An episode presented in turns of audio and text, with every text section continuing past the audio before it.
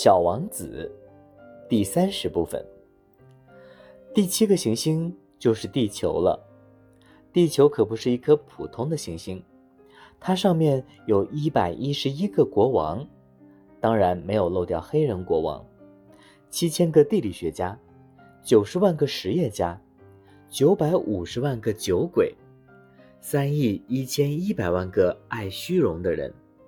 也就是说。大约有二十亿的大人。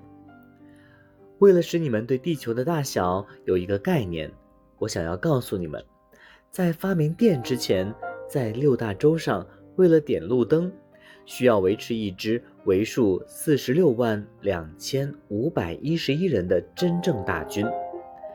从稍远的地方看过去，它给人以壮丽辉煌的感觉。这支军队的行动就像歌剧院的芭蕾舞蹈动作一样，那么的有条不紊。首先出现的是新西兰和澳大利亚的点灯人，点着了灯，随后他们就去睡觉了。于是就轮到中国和西伯利亚的点灯人走上舞台，随后他们也藏到幕布后面去了。于是又轮到了俄罗斯和印度的点灯人，然后就是。非洲和欧洲的，接着是南美的，再就是北美的，他们从来也不会搞错他们上场的次序，真了不起。